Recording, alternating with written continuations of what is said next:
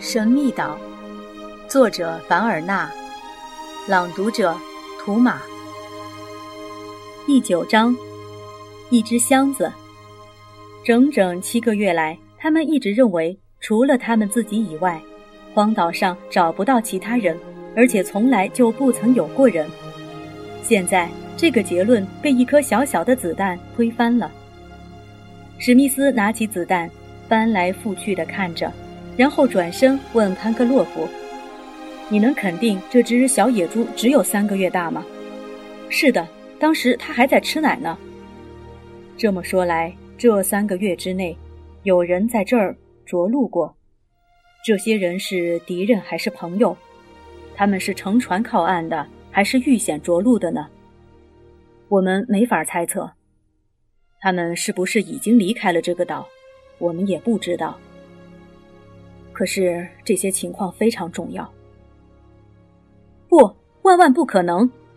水手跳了起来。林肯岛上除了我们没有别人，要不然我们早就发现他们了。我敢打赌。我想这些人也许只是路过，可我们还是应该小心一些。史密斯说：“我们先造一只平底船怎么样？至多五天，我们就可以造出一只平底船。”保证适合在慈悲河上航行。我们还可以坐着它随意沿海航行，环视全岛。水手提议，史密斯同意了。潘克洛夫第二天就开始造平底船。上次的风暴刮倒了许多高大的桦树，这些树的树皮用来造船正好合适。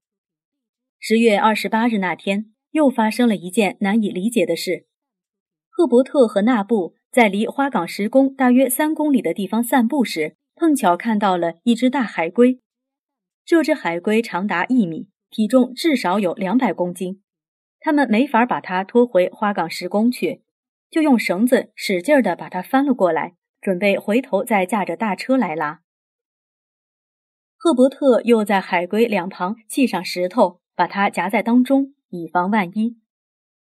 可当赫伯特和纳布驾着大车回到放海龟的地方时，那只海龟却不见了。纳布和赫伯特不禁面面相觑。他们回到花岗石宫，把经过情形对工程师和水手叙述了一遍。你们把海龟留在离海多远的地方？史密斯问。不到二十米，赫伯特答道。海龟在沙滩上办不到的事，在水里也许是办得到的。涨潮的时候，它能翻过身来，然后它就不慌不忙地回到大海的深处去了。这样解释当然是合情合理的。可是史密斯真的认为这样的解释正确吗？恐怕不见得。十月二十九日，平底船完工了。这只小船全长四米，重量不到两百公斤。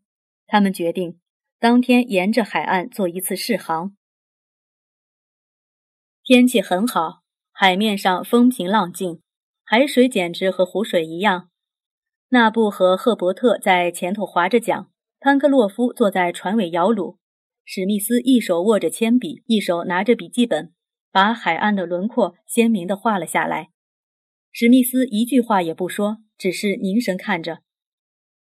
平底船前进了三刻钟以后，到达了海角的顶点。赫伯特突然站起身来，指着一个黑色的东西说：“那边海岸上有个什么东西。”他们来到海岸边，只见有两只木桶半埋在沙里，还有一只大箱子紧紧地和木桶绑在一起。箱子起初由木桶浮力支持着，后来就搁浅在海滩上了。水手举起一块沉重的石头，正打算把箱子砸破，可工程师拦住了他。潘克洛夫，不要把箱子毁了，我们可能用得着它。移民们想，肯定是有船只在附近遇难了，但他们仔细地查看了一下周围的海岸，却找不到遇难船只的其他遗物。赫伯特和纳布爬上一块高耸的山石，俯瞰着大海。也没有瞧见什么。我们把箱子从水上拖回去。工程师说：“要是找到遇难的人，我们就把箱子还给他们；要是找不着……那它就算是我们的了。潘克洛夫大声说：“可是里面究竟有些什么呢？”海水已经逼近箱子，上涨的海潮就要把它拖起来了。他们把这套漂浮着的东西拴在平底船后边。一个半小时后，平底船和箱子都被拖上了花岗石宫下面的沙滩。纳布急忙跑回家拿来工具，水手用凿子和锤子凿开了锁。各种各样的东西被逐渐拿出来，放在沙滩上。每拿出一样东西，潘克洛夫都要欢呼一声。赫伯特拍着手，纳布在一旁手舞足蹈。箱子里装满了工具、枪支、弹药、仪器、衣服、器皿和书籍，各种最有用的东西都应有尽有了。不过，这些武器和仪器都没有制造厂的牌号，书籍上面既没有出版者的名字，也没有出版日期，因此他们发现不了关于失事船只的任何线索。现在大家感觉到更有必要彻底搜查全岛了。假如有遇难的人上了岛，他们有责任尽快给予帮助。十月三十日，他们开始了新的探险。他们带足了武器、工具和粮食，打算借助潮水的力量，先坐平底船，尽可能的划向慈悲河上游，这样可以省去很多力气。平底船一到能靠岸的地方，总要停下来。史佩莱、赫伯特和潘克洛夫就拿着枪，随着托普跳上岸。除了猎得一些野味外，还可以采集到一些有用的植物。潘克洛夫非常希望少年博物学家赫伯特能为他找到烟草。他觉得，要是有了烟草，岛上就真的什么也不缺了。有一次上岸后，史佩莱竟抓住了四只纯鸡。他们决定让这些纯鸡成为未来家禽场上的第一批住客。在远西森林中，他们第一次开了枪。潘克洛夫打下了一只啄木鸟。赫伯特打下了半打星形鹦鹉，它们的大小和鸽子差不多。早上十点钟后，潮水的推力消失了，他们就只好利用双桨划船逆流前进。这一带有一种亚热带的大树，名叫有加利树，属于桃金娘科。工程师说，澳洲和新西兰的居民把它们叫做寒热病树，可以驱逐瘴气。现在。凡是有桃金娘科森林的地区，都没有疟疾了，因此这样的环境对林肯岛上的居民是非常有利的。